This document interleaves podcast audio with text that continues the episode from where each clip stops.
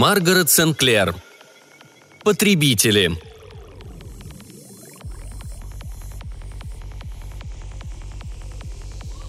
Групповой папа спросил.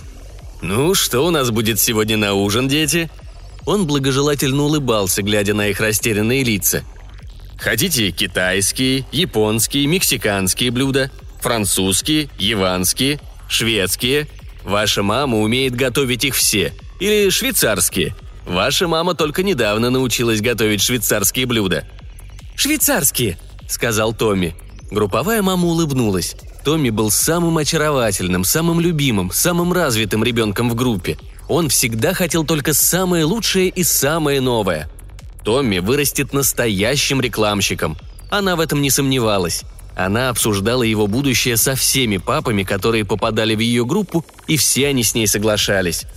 Лица других детей разгорелись, как неоновые вывески. «Швейцарские!» – кричали они. «Швейцарские! У нас будут на ужин швейцарские блюда!» «А что думает об этом наша новенькая?» – игриво спросил групповой папа. «Наверное, она тоже за швейцарские блюда, но нам об этом еще не сказала».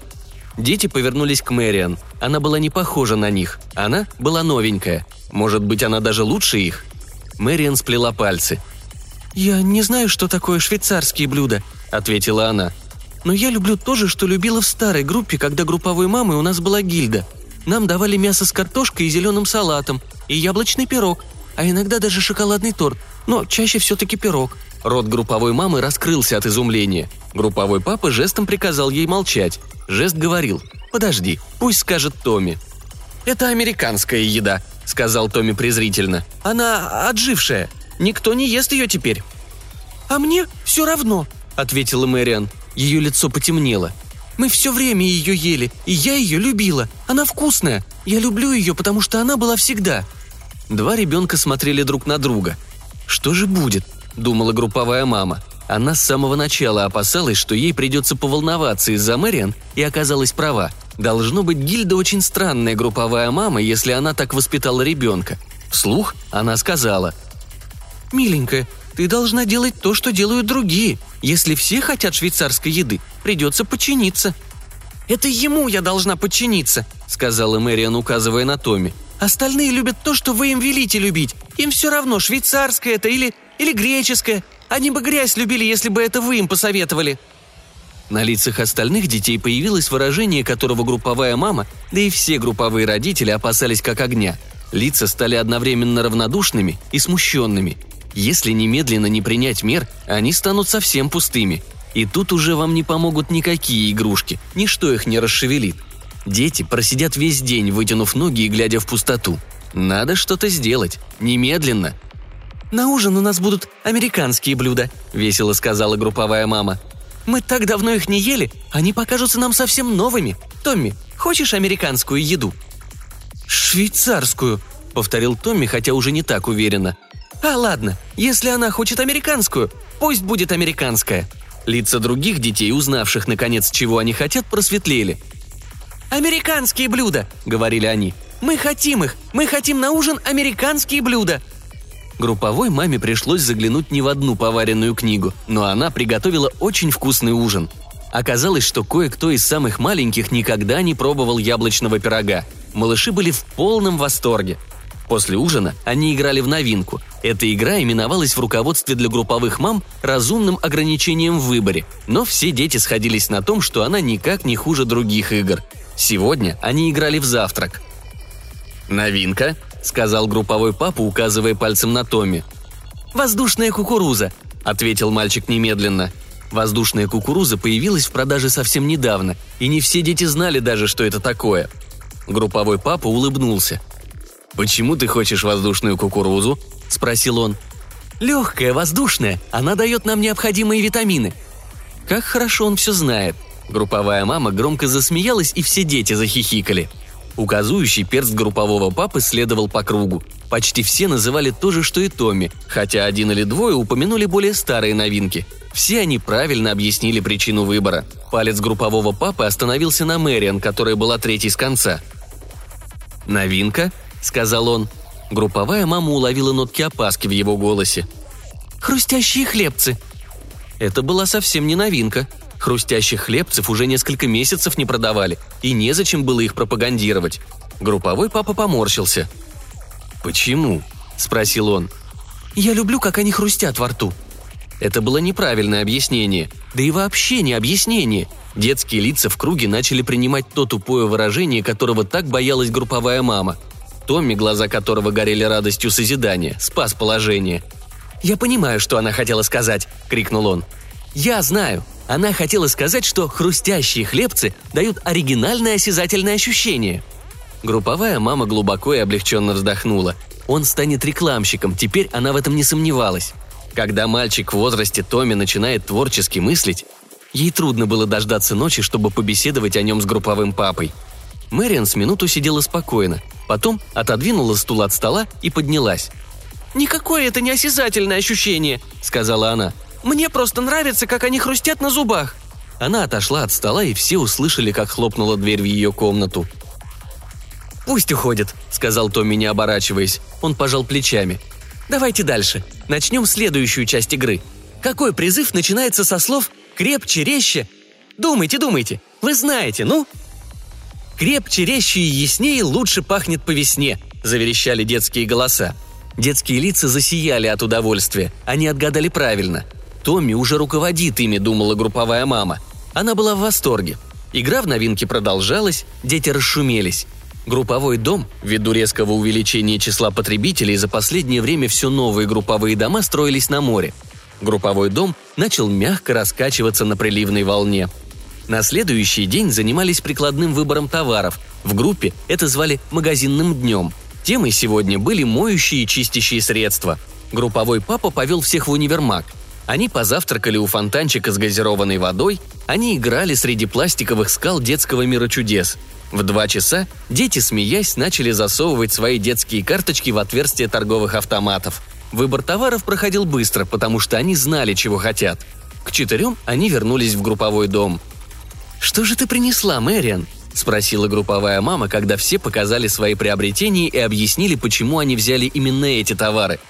«Покажи нам, дорогая». Мэриан смотрела в землю. Она заложила руки за спину. «Я ничего не принесла». Наступила тишина. Тогда Томми сказал. «Она принесла! Она подобрала что-то на детском коралловом острове. Это у нее в руке». Групповой папа нежно разгибал пальцы Мэриан. «Дорогая, у тебя не должно быть секретов», — сказала групповая мама. Остальные показали все, что у них было. Рука открылась. Это был неправильной формы полупрозрачный камешек, в глубине которого поблескивали серебряные нити. Он был не очень красив, куда хуже, чем синтетические драгоценности. «Это же просто камень», — сказал громко Томми, но групповой папа был осторожнее. «Можешь оставить его себе», — сказал он Мэриан. «Мы достанем тебе маленькую коробочку, чтобы ты складывала в нее подобные вещи. Это будет называться память о моих посещениях универмага. «Как хорошо придумано», — сказала групповая мама, стараясь побороть зябкое чувство в груди. «Мы сделаем такие коробочки для всех детей. Правда, нам рано еще заниматься коллекционированием, но ничего страшного не случится, если мы начнем готовиться к этим занятиям сейчас». Мэриан раскрыла руку. Камешек покатился по столу и упал на пол.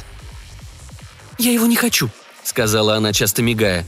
«Если у всех будут такие, то я не хочу», — Слезы катились по ее щекам, но она ушла, высоко подняв голову. Ночью групповые родители долго беседовали о ней. Они были взволнованы. Не стоило бронить гильду за качество воспитательной работы. Они хотели одного – спасти в лице Мэриан будущего потребителя. В конце концов, лучшее – это постоянно и мягко воздействовать на нее хорошими примерами. И тут им должен был помочь Томми. Кризис наступил через двое суток, в день доставки кукол и игрушек – Мэриан пришла в группу вечером того дня, когда играли в выбор кукол и игрушек по каталогу. И групповая мама выбрала ей подарок, как она всегда делала для детей, которые не умели сделать выбора сами. Групповая мама увлекалась сперва куклами-тройняшками, изумительным пособием для воспитания из маленьких девочек потребительниц, но в конце концов остановилась на голыше в натуральную величину, с мягкой пластиковой кожей. Голыш ходил, говорил и пачкал пеленки. Игрушки и куклы были распределены – Мэриан в тишине распаковала свою новую собственность. Посмотрела на нее, не изменившись в лице. Потом взяла куклу к себе в комнату, хотя другие дети остались с игрушками в общем зале. Через час групповую маму вызвал из кухни Томми. «Посмотри», — сказал он таинственно. Глаза его горели. «Только тихо». Он провел ее по коридору к комнате Мэриан и чуточку приоткрыл дверь. Сначала групповая мама не поверила своим глазам. Пластик очень трудно разорвать, и Мэриан, наверное, пришлось потратить много сил и сообразительности, чтобы это сделать. Впоследствии групповая мама пришла к заключению, что Мэриан положила голову куклы под ножку стола, а сама взобралась наверх и прыгала на столе до тех пор, пока голова куклы не треснула. Как бы то ни было, куски куклы валялись на полу, а Мэриан кромсала ее лицо тупыми ножницами. Групповая мама поддалась вспышке ярости. Она ворвалась в комнату, схватила Мэриан за плечи и начала ее трясти. «Ты испорченная дряная девочка!» — говорила она с чувством. «Как ты смеешь? Как ты смеешь? Ты сломала куклу! Ты дряная девочка! Такую прекрасную куклу!» Она отпустила Мэриан так неожиданно, что та не удержалась и ударилась о стену. Несколько секунд групповая мама боролась с собой. Наконец спросила. «Почему ты это сделала?» Мэриан смотрела на нее светлыми отчаянными глазами. «Я ее ненавижу», — сказала она. «Я ее ненавижу. Я хочу ту куклу, что была у меня раньше. Я хочу ту куклу, которую я любила». Она громко всхлипывала. «Я не хочу любить только новые вещи. Перед лицом такого провала в воспитании потребителя групповой маме ничего не оставалось, как позвонить в управление воспитания детей. Через полчаса они, очень вежливые и любезные, приехали и взяли с собой все еще плачущую Мэриан. Ночью, лежа в постели с групповым папой, групповая мама постаралась оптимистически взглянуть на вещи. «Они ее переубедят, не так ли?» – спрашивала она. «В клинике перевоспитания ей докажут, что она была не права. Правда? Они ее переубедят?»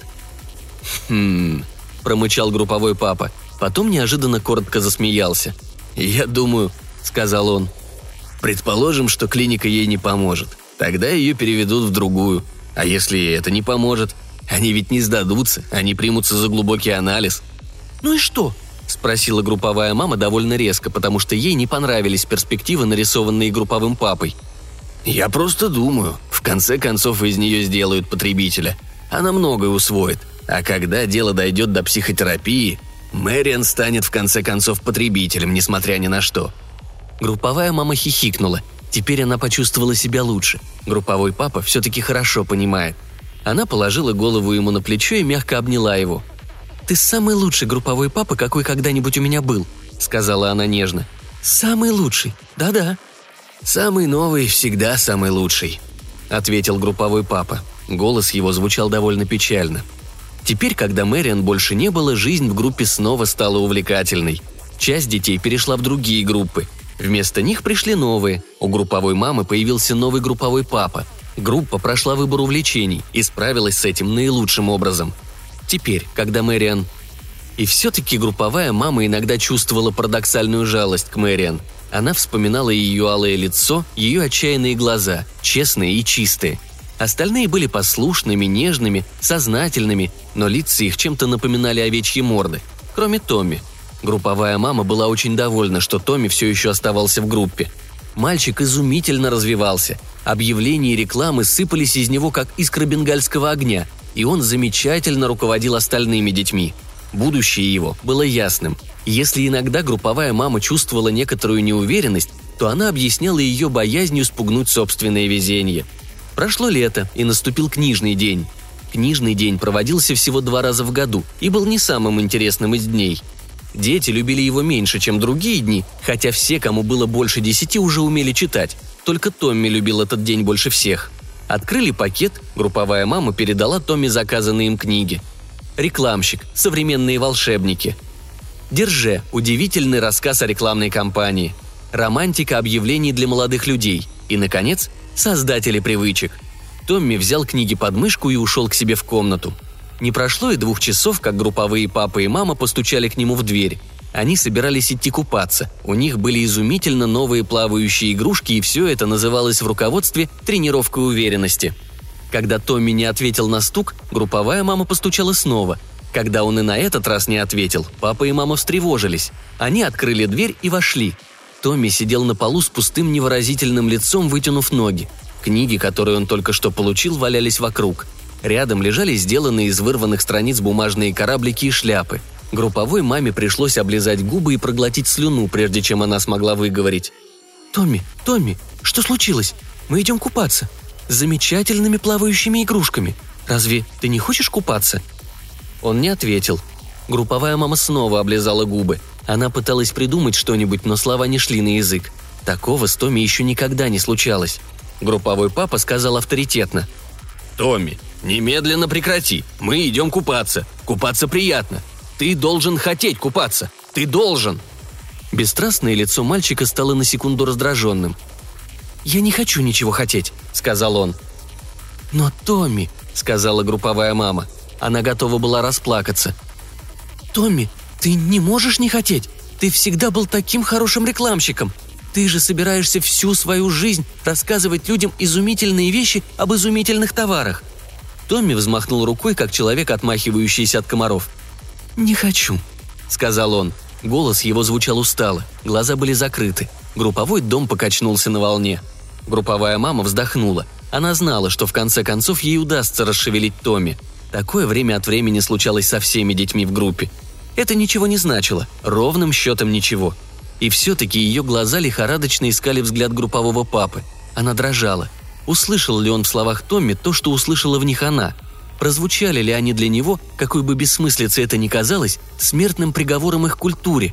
Увидел ли групповой папа то, что увидела она? Трещину в плотине, через которую врывается вода? И почувствовал ли он при этой мысли то же, что и она? Невыразимое облегчение –